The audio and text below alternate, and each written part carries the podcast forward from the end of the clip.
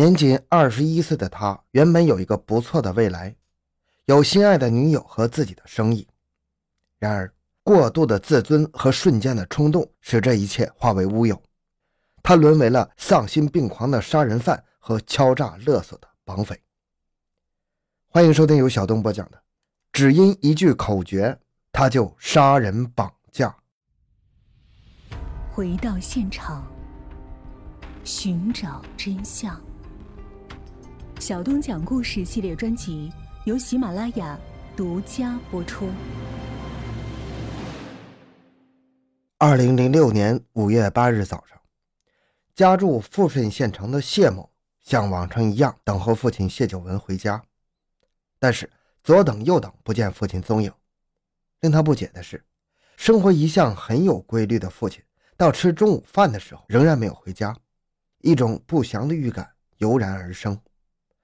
谢某一家人心中像灌了铅一样，坐卧不安的。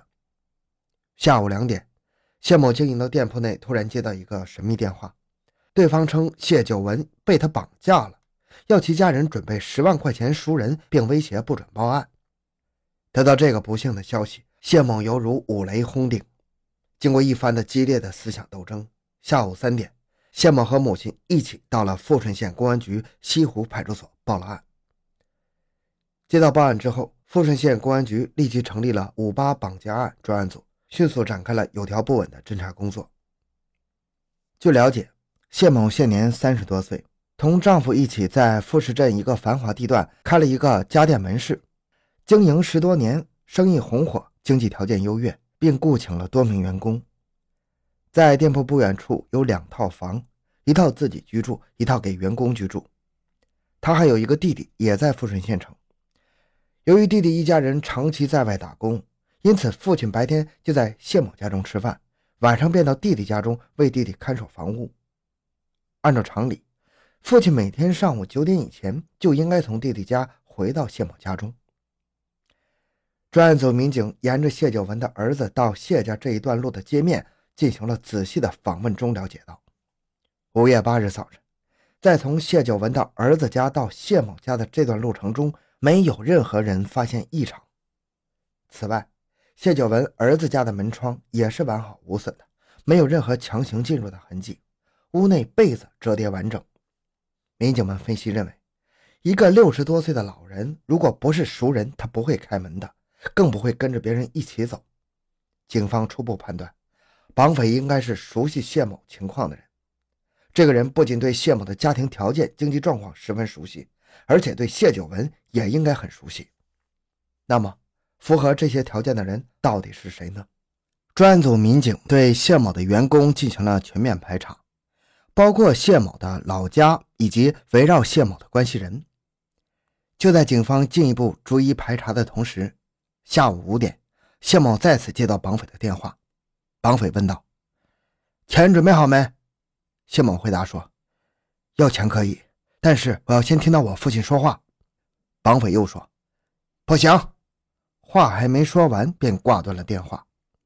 狡猾的绑匪仅仅说了十多秒钟，便挂断电话。专案组民警迅速采用科学手段摸排犯罪嫌疑人，然而时间一小时一小时的过去了，绑匪就像蒸发了一样毫无动静。夜幕降临，华灯齐放，富顺县城的大街小巷车来人往，热闹非凡。侦查员们顾不上休息，通宵达旦地穿梭于大街小巷，寻找绑匪的蛛丝马迹。当晚，富顺县公安局连夜召开案侦分析会，进一步研究制定侦破方案。专案组民警、派出所、巡警等多个警种各司其职，密切配合，连夜开展调查走访、摸排布控和蹲点守候工作。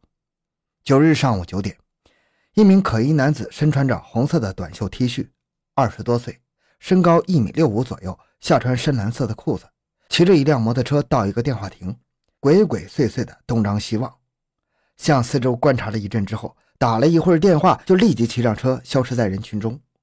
侦查员马上将这一情况反馈到专案组，也就是在这个时候，如坐针毡的谢某接到了绑匪打来的第三个电话。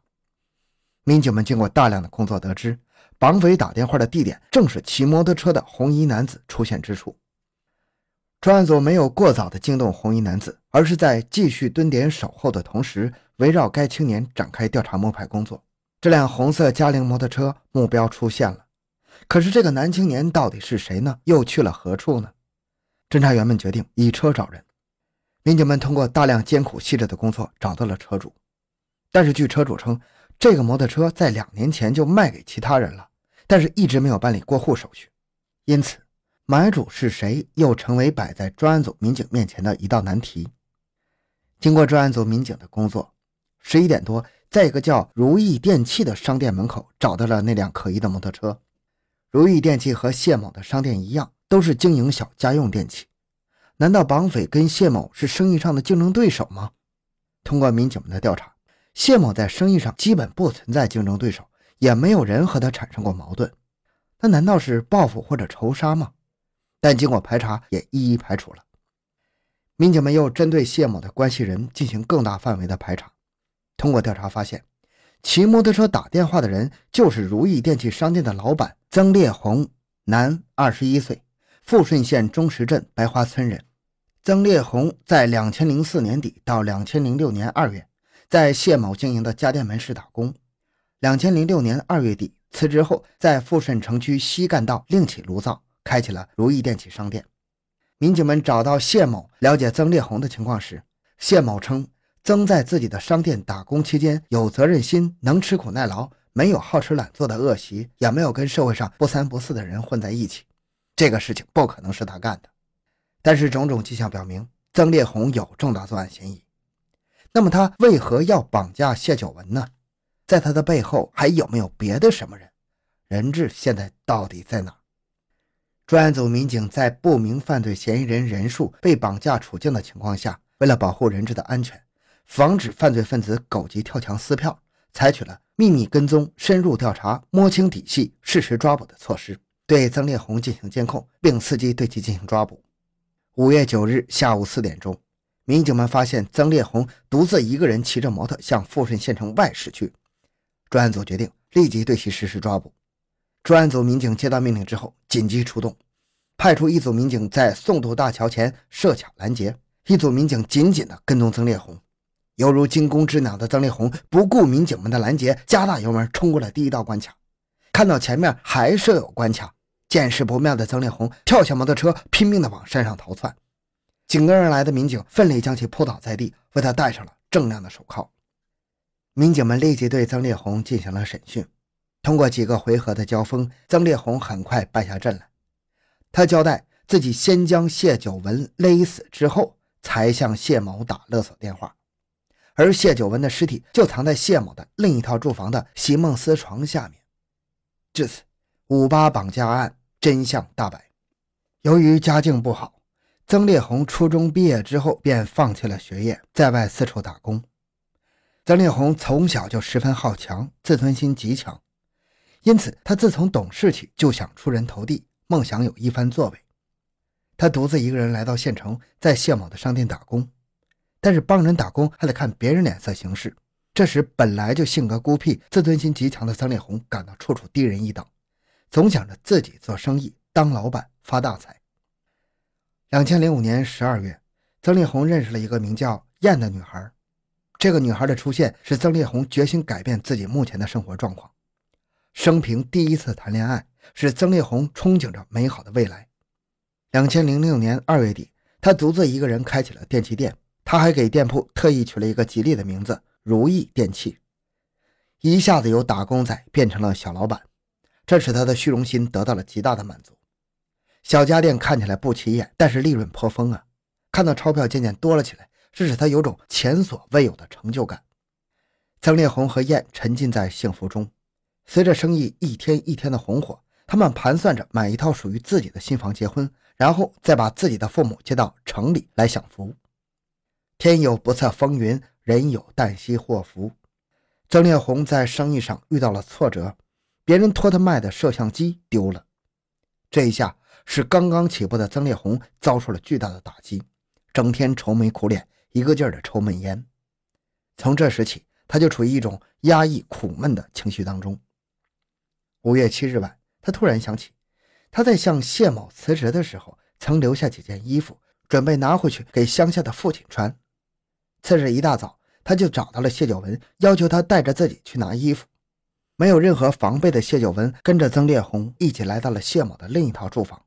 就在曾烈红取衣服的过程中，两人发生了口角。谢九文说：“你自己都当了老板，这些烂衣服还拿来干啥子呀？”老人几句无心的话，曾烈红听起来却十分的刺耳。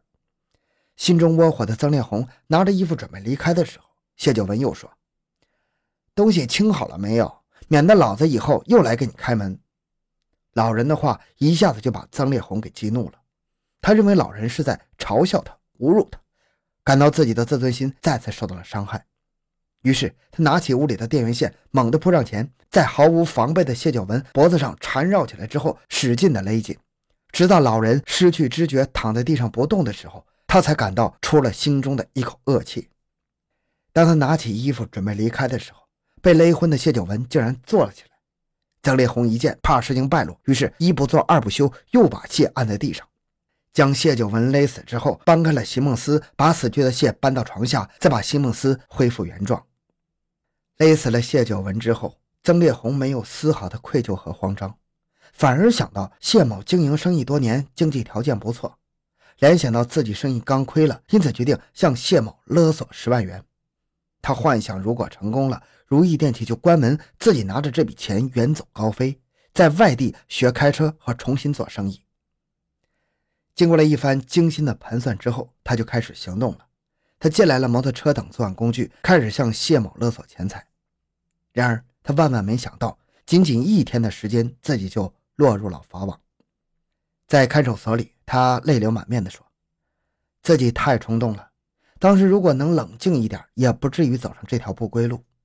他希望父母和心爱的女友忘了自己，好好的生活。好，这个案子就讲到这里。小东的个人微信号六五七六二六六，感谢您的收听，咱们下期再见。